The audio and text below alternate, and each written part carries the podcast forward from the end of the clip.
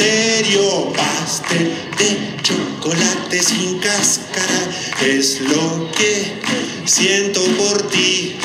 Voy a contarte cuentos de misterio para que al temblar te abraces a mí. Una culebra, muchos vampiros, una araña bailando rock and roll, un fantasma, tres esqueletos Drácula con sarampión. Hola amigos, bienvenidos a una emisión más de Libros para afrontar el fin del mundo. Eh, emisión número 11. Por Ajá. fin llegamos a, a los 10 episodios. Y pensar que solo iba a durar unas cuantas semanas el encierro. Y aquí Y seguimos. aquí seguimos, sí, sí, no se ve para cuándo, pero bueno. Aquí seguiremos mientras, mientras Diosito nos, nos preste vida y eh, haya libros para leer. Sea que va para largo entonces. Sí, sí. Eh, bueno, habíamos platicado que eh, en homenaje a que hemos cumplido 10 episodios, íbamos a mencionarles nuestros tres libros favoritos de los cuales hemos platicado. Entonces, no sé si quieres empezar con tus tres libros favoritos. Sí, mis tres favoritos, Cuentos de la Noche, gran libro, El Aleph y Minotauromaquia. Toda una sorpresa esa recomendación. Sí, para quienes no han escuchado esos capítulos, vayan a buscarlos ahí en, en, en la página, ya sea en el de podcast o en YouTube. Y este, mis tres favoritos son el Aleph número uno, definitivamente. El túnel en segundo lugar y en tercero Cuentos de la Noche. También Francisco Tario ha sido una de las grandes sorpresas de, de este podcast. Y el mejor podcast, creo que... no sé cuál.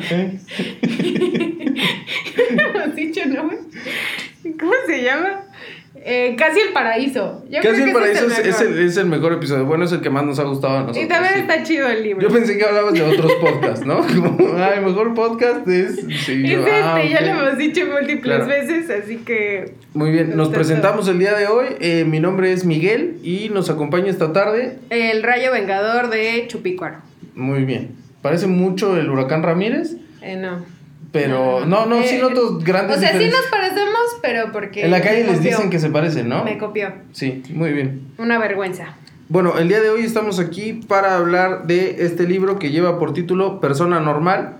Eh, bromeamos un poquito con que el título es Persona Moral, porque pues es más bien, bueno, no es que sea un libro de moralidad, pero sí parece, ¿no? O sea, es mucho encaminado a, eh, digamos, recomendaciones sobre cómo ser un buen ciudadano, qué tienes este, pues sí, como muchos consejos para criar a un, a un buen chico. El libro siento que va dirigido a personas de 12, 13 años, es una literatura un tanto juvenil. Sí. Y, eh, y bueno, eh, fue escrito por Benito Taibo.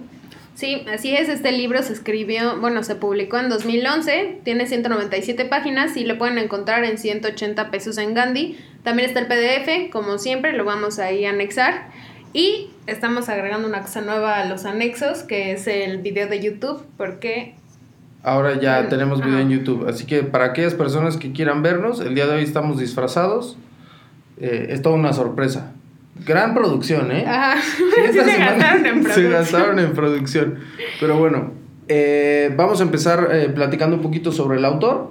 Sí, bueno, Benito Taibo, él es hijo de Paco Ignacio Taibo I, hermano de del segundo. sí. y la verdad Y es que- clon de los dos, ¿no? Y clon Sí. de los dos. Son muy parecidos. Sí, yo, yo de hecho, digo, nunca había escuchado sobre él, sobre, sobre Paco Ignacio, sí. La verdad es que tampoco he leído nada de él, pero bueno, lo iba a invitar a una feria del libro. Y este, y bueno, cuando vimos la imagen, obviamente sí se parecen demasiado. Sí, sí, sí, son clones. Los tres. Eh, son de, bueno, su familia es de origen español. Y ellos Eh, llegaron como exiliados después de la Guerra Civil Española, pero ya llegan como tardíamente a México, porque en general todos llegan eh, a partir del 39, ellos ya llegan en el 50 y tantos, y es eh, a raíz de esta privación de derechos y de libertades que cuando llegan a la Ciudad de México como que tratan de abrir más su panorama en ese sentido. Y bueno, un punto importante de eso es la literatura, otro es la comida, y dicen que ahí en su casa todo el mundo llegaba a comer, a platicar, y varios personajes de la vida. Sí, de hecho, escuchábamos Cultural. que el padre tiene incluso libros de, de cocina, Ajá. eh, pues obviamente motivado por, por la parte materna. de Ajá. Quién sabe qué, ¿no? Entonces, y eh, los dos hijos, tanto Benito como Paco Ignacio, desde chicos estuvieron muy relacionados, obviamente, con la, con la literatura, el padre escritor, y pues eso de alguna manera desembocó en que los dos hoy en día eh, funjan como, como autores. Benito también está involucrado en el periodismo y sobre todo en periodismo cultural, en de alguna manera estableciendo también crítica, etcétera, ¿no? No sé si quieras hablar algo un poquito más sobre Algo, ello, nada o- más comentar rápido que obviamente él se refiere a sí mismo más como un lector que como un autor. Sí. Que yo creo que muchos de los autores realmente son eso, ¿no? Los escritores son lectores que digan, pues bueno, quiero seguir haciendo de esto mi vida, de leer nada más, y este, y acaban escribiendo cosas. Y bueno, ya hablaremos. Pues un poco contaba sobre- un poco la anécdota de que le había dicho a su papá que él de adulto quería ser lector, ¿no? Que Ujú. quería que fuera su profesión. Y el papá le dijo, "Uy, híjole, de eso no se vive. Dijo, bueno, entonces quiero ser escritor. Digo, tampoco de eso se vive, ¿no?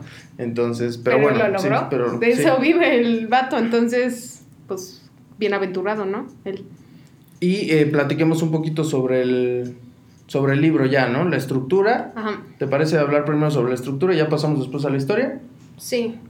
Eh, la estructura es como si fuera, eh, pues digamos, son un compendio como de historias o de anécdotas. Ajá, en sí. pequeños relatitos, porque son como de, o sea, es fácil la lectura, pero estas separaciones que tiene son cada cuatro, cinco páginas Sí. a lo mucho y te está contando como historias mientras el personaje principal, que se llama Sebastián, va creciendo y las enseñanzas que él va adquiriendo a partir de la experiencia, a partir de la lectura y pues de eso va Y de la influencia de su tío Paco, que es, digamos, el segundo personaje de, de la novela.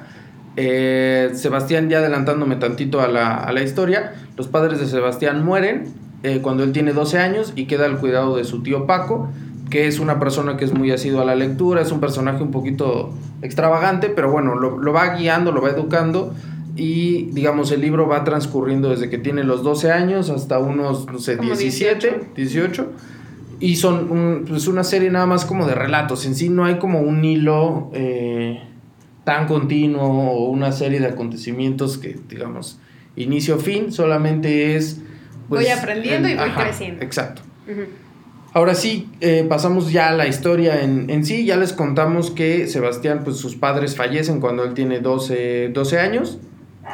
Y realmente de lo que va el libro, eh, yo decía que es un libro pedagógico más que otra cosa, disfrazado de novela. En sí no creo que sea una novela como tal, sino que tiene muy claras sus intenciones de educar a, la- los jóvenes, de adentrarlos en el mundo de la lectura, darles ciertos valores, etcétera, ¿no? Sí, de hecho tuvimos toda un- una conversación sobre eso, sobre si es un buen libro para inculcar o no la lectura. Acá Miguelón sostiene que yo sí. creo que sí, sí, sí, yo considero que es un libro interesante porque dentro de, pues dentro de él y por la forma en la cual está redactado, te van presentando muchos libros, ¿no? Eh, también decíamos que a lo mejor te presentan demasiados, pero yo creo que la intención de que te vayan acomodando los libros a lo largo de la, de la historia es generarle al joven que lo está leyendo pues esa inquietud por buscar un poquito más acerca de ellos, ¿no? De repente te mencionan, eh, no sé, Robinson Crusoe, eh, Sherlock Holmes, etcétera, ¿no? Y yo creo que la intención de que solo te los mencione y siga un poco con la historia es que el chavo, al finalizar el libro o mientras lo está leyendo, diga, oye, a ver, ¿qué onda con esto, no? Y se adentre más en el, en el, en el mundo del- de los libros, ¿no? Sí, bueno, en Chupícuaro las cosas nos gustan de otra manera. Entonces, yo sostengo que este libro, de por sí la historia no es La historia no es nada trascendente. Y sí. definitivamente cuenta también el Taibo que en, en las como, ¿cómo se dice? Cuando están presentando los libros, sí, sí, ajá, que están ahí todos los chavitos y todo, le dicen como, no más, es el mejor libro que he leído en mi vida. Y él les dice como te falta mucho por leer. Y definitivamente te faltaría demasiado si creyeras que este es el mejor libro de la vida, ¿no? O sea, sí está muy limitado. Sí, o sea, yo creo que obviamente para el público al que va dirigido, que es- También es, está parte, es parte de lo que platicábamos, yo creo que va eh, dirigido a un público muy específico. Son personas de 12, 13 años que a lo mejor pues no, su acercamiento con, con los libros no es, digamos, no, no es tal, eh, no es tanto y obviamente pues es un libro corto, fácil de leer, que poco a poco te puede ir adentrando un poquito más y yo creo que esa es la intención del autor, ¿no? De hecho, no platicamos esto en un principio, pero las últimas 50 páginas, el libro tiene eh, 240, de las cuales 50 son nada más un resumen de los libros de los cuales te habla a lo largo de, del relato, ¿no? Ujú. Entonces dice, ah, en el capítulo 1 mencioné tal y tal libro. Y entonces creo que la intención es justo que tanto el joven como el adulto, porque creo que la, eh, una de las cosas que sería interesante del libro es que no solo lo lean los, los chavitos, sino que sea acompañado de su papá o su tío, etcétera, para que eh, pues lo vayan guiando sobre eh, los, los libros que vienen ahí y que pues como que le generen ahí un poquito más de curiosidad e interés. Sí, yo entiendo esta parte de la curiosidad y se agradece, ¿no? Pero creo que hay muchísima más literatura con la que puedes adentrarte en el mundo de la, pues, de la literatura, de la lectura, porque son libros más interesantes o que a tu mente le van a ofrecer como algo más llamativo, a que te estén enseñando cosas, ¿no? Sí, tú nos contabas que en la prepa leíste, ¿qué? Soy el número 4. Ah, también leí La máquina del tiempo, ese sí está bueno. Pero eh, sí, yo le contaba que a mí me hicieron leer ese en la preparatoria y yo decía como, órale, qué triste, porque estaban mis compañeros ahí como leyendo en el recreo, cosa rara. Yo creo que se puso de moda sí leerlo, pero eh, se me hacía súper raro que nos dejaran eso en la preparatoria cuando obviamente en las preparatorias del UNAM Ya hay otro tipo de literatura, Sí, ¿no? nada que ver. Y nosotros leyendo soy el número 4. Y yo decía, bueno, al menos eh, tal vez les están generando un poquito este fomentar que la literatura tiene cosas chidas, independientemente de que eso no sea como de tanta calidad, pero si ya te empiezas tú a tener como esa curiosidad y ya vas buscando como otros libritos o simplemente ya no ves un libro y dices como, ah, qué flojera, pues ya estás del otro lado, ¿no? Entonces, eh, este libro para mí, no sé, yo creo que si lo hubiera leído a los 12, 13 años, sí me gustó mucho la parte de la imaginación de Sebastián, eso sí Ujú. me latió, porque se me hace muy divertido, creo que sí no hay que olvidar ser niños y divertirnos e imaginarnos cosas, es muy importante. Pero fuera de ahí, como que las historias sí son muy sosas y, y comentábamos de que hay ciertas partes que obviamente para un niño de 12, 13 años siento que no tienen como mucha eh, manera de relacionarte, ¿no? Sí, eh, bueno, decíamos que eh, yo creo que es uno de los errores, no, no necesariamente error, pero sí el, el autor peca un poco de, de soberbio o de querer como apantallar al decir, eh, miren todo lo que he leído, ¿no? Pero le estaba pensando después de que dijiste eso. Sí, o sea, ¿por qué le estamos tirando al, al pobre Benito Taibo, pero a, a este... A Borges a no. Borges no No, pero es diferente. Este güey, Porque, ¿no? porque va dirigido eh, a públicos distintos. O sea, yo creo que si Benito. eh, De, de alguna manera Benito le traslada como esa actitud al niño. Y entonces el niño se vuelve un tanto pues pedante. Porque a los no sé, 13 años, pues recita poemas de memoria y. Yo no podría hacer eso. se lo- No, o sea, y, y entonces, y no solamente eso, ¿no? Sino que 25. conoce muchos autores y reflexiona. Y, Y yo ya- creo que no es una actitud que un no, niño de claro 12, que 13 no. años y yo asuma. decía, ¿no? hay una parte en la que él tiene como una noviecita que es igual, a la Sí. chica también le gusta leer y todo. Y en una parte como que él se pasa de lanza con un amigo y la novia se pone Se los ofende, sí, sí. Pero tienen como 14 años, Sí. 15. Y el niño agarra y se va y se queda fuera de su casa ahí a hacer una protesta. Ajá. Y se queda ahí toda Se la noche. con una cadena Ajá, o algo se así, queda ahí sí. toda la noche hasta que sale la novia y entonces ya es como, ¿tú quién eres? Sí. Y yo digo, ay, ¿quién en la vida te preguntaría eso a los 15 años? Además, un niño, ¿no? O sea, Sí. que te está haciendo esa pregunta. No, no es relacionable, ni lógico, ni creo que real, si me permite. Sí, bueno, digamos, volviendo un poquito a, la historia, eh, me parece que sí no, no, no logra ser tan trascendente. O sea, creo que lo más importante del libro es este mensaje que tiene de, pues, de valores y de quererte inculcar a la lectura, pero sí obviamente carece de otras cosas.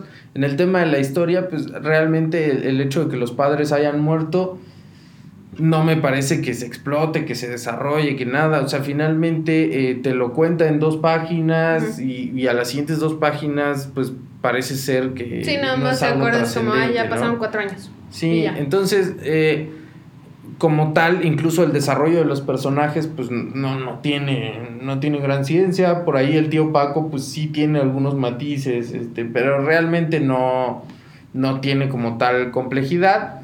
Eh pues ya creo que, creo que no, no tiene mucho más que, que contar. A mí me parece interesante como para inculcar a los, a los chicos si ustedes tienen hijos, sobrinos, eh, etcétera, y de repente ahorita en, la cuarentena pues, no saben qué hacer y los quieren eh, involucrar un poquito en el mundo de la lectura. Yo sí, sí sería algo que pondría a leer a, a un chavito, pero... Eh, pero pues tampoco es, es nada del otro mundo, ¿no? Y solo retomando el comentario que hiciste sobre la lectura que va acompañada de lo de los padres, creo que sí es muy importante eso, pero no es específica de este libro ni nada, ¿no? O sea, realmente yo creo que es algo muy bonito que cuando estás tratando de meter eso como en tus hijos, pues obviamente tú lo ves acompañando, leyéndolo tú también, y entonces obviamente se enriquece todo, pues toda la lectura, ¿no? También la lectura está en después comentar los libros, que es lo que hacemos aquí. Sí, a mí también creo que eso me gustó bastante del libro, o sea, yo sí lo identifiqué un poco con, con nosotros, porque justo lo que estamos intentando,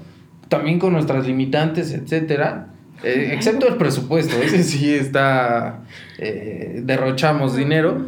Eh, productores. Sí, sí, sí, sí. Entonces, eh, digamos, lo, justo lo que estamos nosotros intentando es que, eh, digamos, alguien lo escuche y diga, oye, ¿sabes qué? Eh, no sé, la semana pasada Minotauromaquia, hubo personas que ya lo leyeron o lo están leyendo, o lo compraron y que digan, oye, pues suena interesante ese libro, lo voy a leer, voy a darme la oportunidad de conocer algo más y aparte buscar algo diferente que, que hacer que, que, te va a enriquecer mucho, ¿no? Entonces creo que eso también está muy rescatable de, del libro. Pero pues son buenas intenciones y ya digamos en el camino a lo mejor no, no está tan bien logrado, ¿no? Sí. Y eh, queríamos aprovechar, no sé si quieres decir algo más acerca de, del libro ahorita. No, nada más. nada más. Ya... ¿Ya leíste suficiente? Ya leí suficiente. Sí, ok, muy bien. Bueno, queríamos aprovechar justo el tema del libro, la lectura, eh, la etapa a la cual va dirigido, para contarles sobre nuestra experiencia, pues digamos, como, como lectores siendo, siendo niños y cómo pues fuimos creciendo, los libros que a lo mejor nos marcaron, eh, lugares, experiencias, eh, pues un poquito también para que ustedes si, si tienen algo ahí que contarnos, pues nos cuenten y entre todos sigamos enriqueciendo el tema de la, de la lectura. Bueno, esta historia empieza hace algunos años. Algunos, sí, bastantes diría yo. Sí, nosotros realmente nuestro acercamiento más fuerte fue a partir de la FILIC, que es la Feria Internacional del Libro Infantil y Juvenil, que si no la conocen, pues está muy chida. está aquí en el CNA, bueno, está en el CNA aquí en la Ciudad de México en dónde vivimos. Sí, ahora saben dónde vivimos. Este, y, y, finalmente ahí, desde que éramos chicos, mi mamá nos llevaba y nos aventábamos ahí todo el día en los talleres, porque obviamente esos también los van separando a partir de edades. Y desde que eres bebecito tienes como esa, esas experiencias con los libros, ¿no? Que obviamente pues están dirigidos a, a, ciertas, a ciertos nichos. Entonces nosotros íbamos ahí cuando éramos morritos, después muchos años dejamos de asistir y cuando regresamos a la Ciudad de México, que teníamos entre 13 y 15 años, volvimos a regresar, pero ya ahora como al libro juvenil, ¿no? Obviamente antes era para el infantil, después ya nos fuimos hacia lo del juvenil. Y ahí fue cuando realmente retomamos nuestro hábito de estar leyendo y pues ya lo consolidamos. Sí, yo creo que nunca lo dejamos, pero sí, obviamente, todos tenemos etapas, ¿no? En las que de repente lees un poquito más, un poquito menos. Y realmente cuando ya lo consolidamos como un hábito fue pues en ese momento en el cual volvimos a la Ciudad de México y, y pues eh, nos agarramos un poquito también del, del libro, estábamos experimentando algunos cambios y, y, todo y creo que también pues el libro jugó pues un papel importante en que como que nos acomodáramos, ¿no? Entonces Sí, también yo, esos... hablando de eso, sí, sí creo que totalmente. O sea, si yo veo a mis amigos que les gusta leer o a la gente que conozco que les gusta leer es porque en algún momento de su vida o algo, el libro sí fue como el amigo o la tabla a la que te agarras de alguna manera. Entonces, si no les gusta leer es porque son normales. no, no es cierto, pero sí hay como una cosa ahí que se, que se ve y en mucha gente. Y bueno, entonces a partir de ahí fue cuando ya lo, como lo consolidamos y pues... Pues ya, de ahí ya, para el real, ¿no? ajá, de ahí para el real. Entonces, eh, bueno, platicando sobre nuestra experiencia como, como infantes, eh, uno de los personajes que marcó, creo que nuestra, eh, pues esa etapa fue Luis Pesetti, por ahí escucharon en la intro una canción de él. Eh, si estás viendo esto, Luis Pesetti, que no creo, te, Te amamos. amamos, ajá. Sí, entonces, eh, pues uno por las canciones, no, para quienes no lo han escuchado, búsquenlo. eh, a lo mejor pues no es algo que a los Ah, 30 como años, diría, 40 qué años. raros gustos musicales Sí, tienes, ¿no? sí, sí, sí. Un día puse una canción de él en Instagram y me escribieron y me dijeron, bro, qué raros gustos musicales tienes. Pero bueno. eh, Es muy divertido, pues aunque chido, tengamos sí. la edad que tengamos, nos sigue divirtiendo bastante. Entonces Luis Pesetti lo vimos ahí, de hecho hace pocos años Sí. lo fuimos a volver. Y el sábado hay un concierto en línea de Luis Pesetti, así que si están escuchando esto, esta semana que sale, eh, este sábado hay un concierto en línea. También los que tienen hijos, sobrinos, nietos, lo que sea, pónganlo ahí, se van a divertir. Sí, y además hacen juegos y Sí, cosas y aparte también aprendes y todo, eso es muy divertido. Y eh, chistes y así. Sí. Bueno, y hablando ya específicamente sobre libros que nos marcaron, ya como del ramo del infantil, pues hay varias editoriales. Hablábamos de A la orilla del viento. A la orilla del viento, que es de Fondo de Cultura, es como su sección de niños. Muy bonitos libros. Sí, sí, la sí. verdad. sí. Eh, Barco de vapor. Barco de vapor. Eh, había otro que era Castillo, creo que Castillo de vapor, creo que también, No, o era no. Castillo de algo, no sé de qué. Se lo está inventando. Estaban los de Scholastic. Entonces hay como varios editoriales. Lo interesante, que, que creo que hacen muy bien, pues es la parte de separar como de, ah, es de, de 1 a 5 años, ¿no? De 5 a 10. No faltaba el que de repente tú decías, ay, no, ese es para de 15 años, ya, ya lo voy a leer, ¿no? Porque siempre uno es medio mamonzón, ¿no? Como Sí, que... como el niñito del como el niñito del libro. Sí, pero Entonces-. Sí, pero estaba divertido, ¿no? Y creo que eso es algo que hace muy bien porque a, a uno también como papá pues ya le da una idea de qué puede ser bueno para la etapa que está, que está viviendo. Incluso comentábamos que hay ciertos títulos que van muy dirigidos a, a, de repente a momentos que uno está viviendo, ¿no? Yo, yo ponía de ejemplo el de un libro que se llama Después del quinto año el mundo, eh, porque también va dirigido un poco a esta etapa en la que uno está viviendo ya entrando a la, a la adolescencia, ¿no? Entonces, esos libros que están como muy específicos creo que también son, son muy interesantes para esas etapas que uno va, que uno va atravesando, ¿no? Otros libros infantiles, Eh, así, por mencionar títulos, El misterio de la casa chueca, La videocasetera ya no está a dieta, La venganza de la treza, yo me identificaba con ese. sí, sí, sí. Eh, sí, porque es de una niñita que, No le gusta que el... que la peine Que la y le hacen peinen, una ajá. trenza así súper apretada que le saca lágrimas de los ojos. Y luego pues se venga de su mamá, qué mala onda, Oye, pero ¿no? está chido como La los libros infantiles... Uno tiene un buen de imaginación, ¿no? Sí, Definitivamente son los libros que más imaginación tienen. Porque, No a uno, porque tú a un niño le puedes decir lo que sea. O sea, cualquier cosa puede ser un personaje. La videocasetera ya no está a dieta. Pero bueno, hemos estado, creo que hemos tenido muchos libros ahorita en los que se ha demostrado que claro que no, que la imaginación está al alcance Bueno, sí, de todos. tienes razón. Sí, hemos tenido personajes muy raros. Una Sí. silla. Sí, sí, sí, ha habido personajes. Una gallina. Sí, ok, tienes razón, tienes razón. Eh, pero comentaba que aquí con mi hermano que sí se me hace que es un género muy muy difícil de escribir Sí, porque tienes que ponerte en un lenguaje para un niño cuando finalmente ya lo está escribiendo un adulto, ¿no? Sí es bastante complicado como el, el ponerte en un nivel en el que no te sientas lejano, pero o sea, como que sí es muy difícil, se me hace, pero que creo que debe ser muy o sea, como muy bonito, muy ¿no? gratificante, ¿no? Sí, Debes de sentir muy bonito, sí, sí. Entonces, este otro, el de la peor señora del mundo, ese sí un clásico, Un clásico, clásico, sí. clásico. Está ilustrado por El fisgón. El Fisgón, sí. Y, y la historia, pues también está. Está chida. Está chida, sí, sí, sí.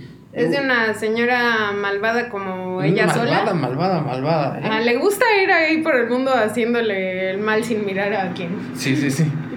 Y este, y todo el pueblo se pone de acuerdo para engañarla y que entonces haga cosas buenas. Sí, o sea, pues sí. Así. Sí, que haga como cosas buenas. Y, pero sí, es un super clásico. Las ilustraciones, tú decías como que te parecen medio feas, ¿no? Sí, pues igual. eh, Medio grotescas. es que son como muy grotescas para un niñito, ¿no? Pero bueno, Están muy también chidas. están artísticas y está, está chido. Entonces, eso por mencionar algunos títulos de infantil. Otra de las cosas que creo que valdría la pena mencionar de nuestra experiencia fue lo que vivimos en, en Aguascalientes. Vivimos unos años en Aguascalientes y tuvimos la oportunidad de estar en una escuela pues, muy interesante. Que una de las cosas que, que creo que la hacían muy atractiva era que todos los años hacía una feria del libro. Y no solo era la feria y el decir como, ah, mira, esta es la feria y ven y cómprame libros, sino todo lo que generaba alrededor de la feria del libro. Había eh, cuentacuentos, iban, eh, mi abuelita participó varias veces en, en los cuentacuentos e iba a leernos cuentos. En realidad se ponía a hablar de fútbol americano, pero, esa es otra historia. Yo también Pero eh, iba a contar cuentos a los salones. Incluso nosotros también, eh, eh, los alumnos, podíamos participar con grados menores. Ahí ibas a, a leerles los cuentos. Este, estaba el concurso de ver qué salón era el que más libros leía. Y ahí, pues, obviamente, todo el mundo hacía trampa. Haciendo, leíamos libritos de Clifford. Te buscabas 30 hojas. libritos así cortitos, hacías tu resumen y vámonos, ¿no? Y entonces todos los salones, puta, parecía que habían leído un buen. Pero bueno, justo lo que buscaban era fomentar el ponte a leer, ponte a Eh, la leer, ponte a leer, ¿no? ¿no? Ah, también, sí, sí, sí, sí. La competencia leal, sobre Ah. todo, sí, sobre todo. Y este, también mencionabas el, tema del kilómetro del libro, sí. que era de donar libros y los iban ahí como acomodando. No sabemos nunca si llegaron a No un los kilómetro medimos, o más. esperamos que sí. Tal vez sí, más, ¿no? Yo Yo, creo me acuerdo que que, sí. sí era bien largo. Sí, no sé, pero también eras una niñita, o sea, igual lo vi largo y eran, no sé, 100 metros. Sí, es cierto. No, no, no hicieron nunca un kilómetro ahora que lo pienso. Pero bueno. Pero tenía un buen nombre. un buen hombre. Y eh, bueno, creo que eso fue también un poco lo que nos mantuvo en contacto con la literatura. Pero como mencionabas, fue ya volviendo aquí a la Ciudad de México cuando ya dimos, uno, el salto como a una literatura un poquito más juvenil y la otra cuando ya realmente se consolidó nosotros como un Sí, porque realmente ya fue como decisión nuestra el, Sí. el regresar a la, a la FILIG y, y lo hicimos varios años. De Sí. hecho, fuimos hace poco. Sí, hace yo creo que unos dos años Ah, todavía que, fuimos. que la verdad es que ya no es como para Pues nosotros. es pura nostalgia, pero es bonito. Ajá, pero fuimos a ver a Luis Pesetti y lo esperamos ahí como Y a los horas. niñonautas. Y a los niñonautas también. Bueno, esos fue, no los íbamos a ver, pero nos los encontramos. Y del libro juvenil también tenemos algunos títulos por ahí. Eh, uno es Túneles, una saga bastante buena. Empezó bastante bien y luego ni siquiera sabemos en qué acabó. Sí, ya lo terminamos de leer porque sí, se fue un poquito, pues... Pero así a grandes rasgos es de un chavito como eh, muy blanco, ¿no? Sí, sí, sí, sí, sí. que y hay un mundo subterráneo Hay como un en el mundo que subterráneo. vive en el que vive como pues humanos pero también son así como muy blancos y hay otros que son malos Ajá. que se llaman los sticks Ya Ajá. no me acuerdo bien Sí, y digamos, resumidas cuentas, resulta que el chavito como que venía de ese mundo, ¿no? Era como... Pues era uno de ellos, como un... Pero ah, se lo habían llevado y ahí como algunas cosas y van como... Ajá. Pues penetrándose en el mundo subterráneo y van como... porque ya se empiezan a hacer historias en- entre el de abajo y el de arriba porque Sí. como que quieren envenenar ahora que me acuerdo a la gente de arriba Sí. o algo así está está bueno Sí, la verdad es bueno. que hasta como el libro Pero 3 es, que bastante eran- bueno Fueron, no sé, como cinco libros o algo así. Sí, pero entonces- además nos tocó la fortuna que nosotros nos lo encontramos como a 100 pesos o Sí, una muy cosa barato. así. Y fue como, ah, bueno, pues órale, hay que leerlo. Y tenía mucho que habían sacado el primer libro y justo cuando compramos ese eh, empezaron a sacar los demás. Sí, Y ya había pasado un rato, entonces sí fue como suerte que nos tocara el momento en el que la saga estuvo completa. Y mala suerte porque se puso muy mala. Luego tenemos a Carlos Ruiz Zafón, que tiene varios títulos. Sí, de hecho yo creo que de- en mi juventud es el autor que más me ha gustado. Eh, incluso en algún momento pensamos en traer alguno de sus libros al, al- aquí al programa, pero eh, pues está un poquito juvenil, entonces eh, pues decidimos igual, igual no hacerlo en ese momento.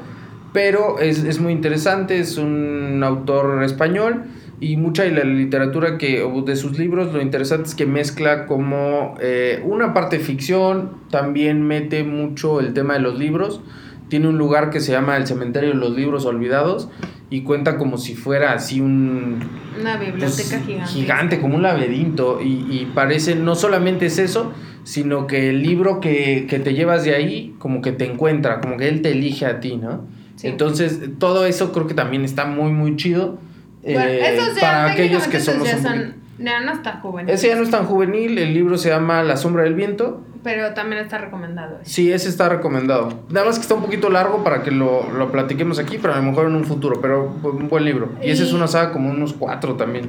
Y de la juvenil tiene el Palacio de la Medianoche. El príncipe en la niebla, Marina, sí, eh, Marina, eh, Luces de septiembre, no sé, son como cinco libros Ajá. también juveniles, muy buenos. Creo que lo edita Planeta, entonces ahí está para que lo, lo Y chequen. por mencionar otros títulos, el que ya dijo, el de Después de Quinto Año al Mundo, Frindel, el de... Bueno, no, el de Billy sí es como de niñitos, ¿no? Sí. Eh, también había otros, el de Corazón de Tinta, que igual mezcla así como personajes de diferentes libros. Aragorn, a mí me gustó esa, sí está chida.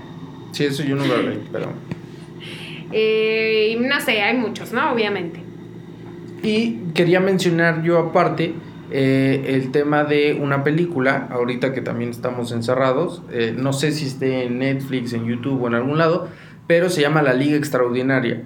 Y no es una gran película, no tiene Sí, las grandes chida. actuaciones, nada, pero lo, lo atractivo es que mezcla muchos personajes de literatura eh, pues universal, clásicos, y los, de, de alguna manera los convierte en personajes de acción, ¿no? Mm. Estábamos hablando de que sale Drácula, es Nemo. Nemo, eh, Tom Sawyer, Eh, Dr. Jekyll. y Dr. Mr. Jekyll y Hyde, Mr. Hyde, El Hombre Invisible, eh, Mina. Sí, Mina pues, Drácula. eh, entonces, bueno, son una serie de personajes que, que aparecen ahí.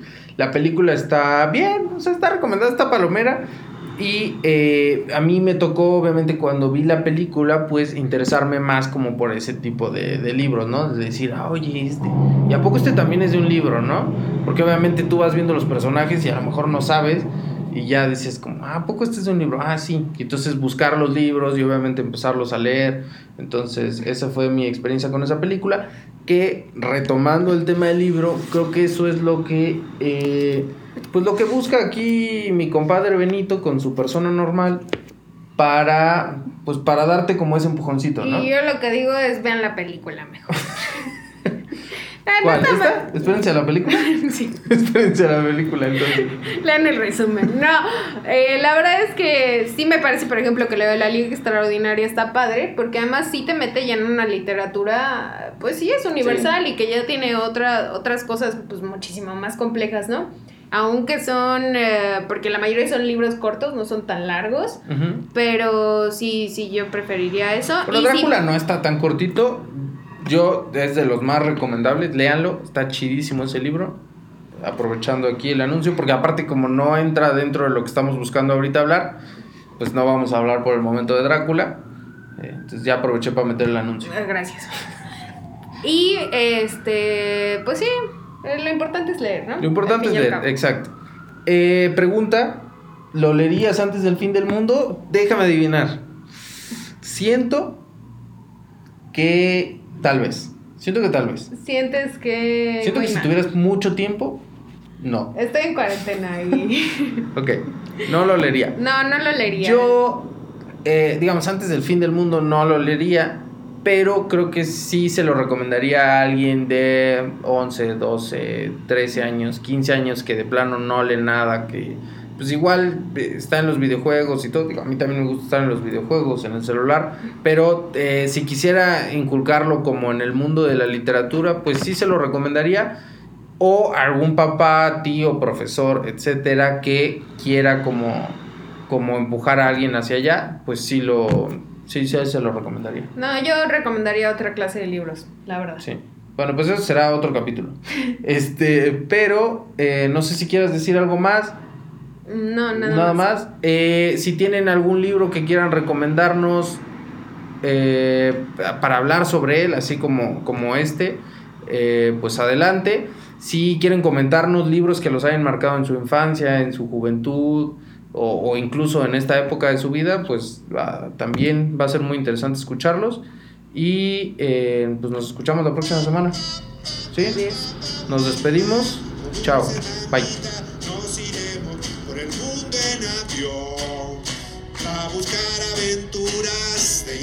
y piratas, amigos en Madrid, París y Hong Kong. Pero vivo mamá, oh, guapo mamá, mañana quisiera partir.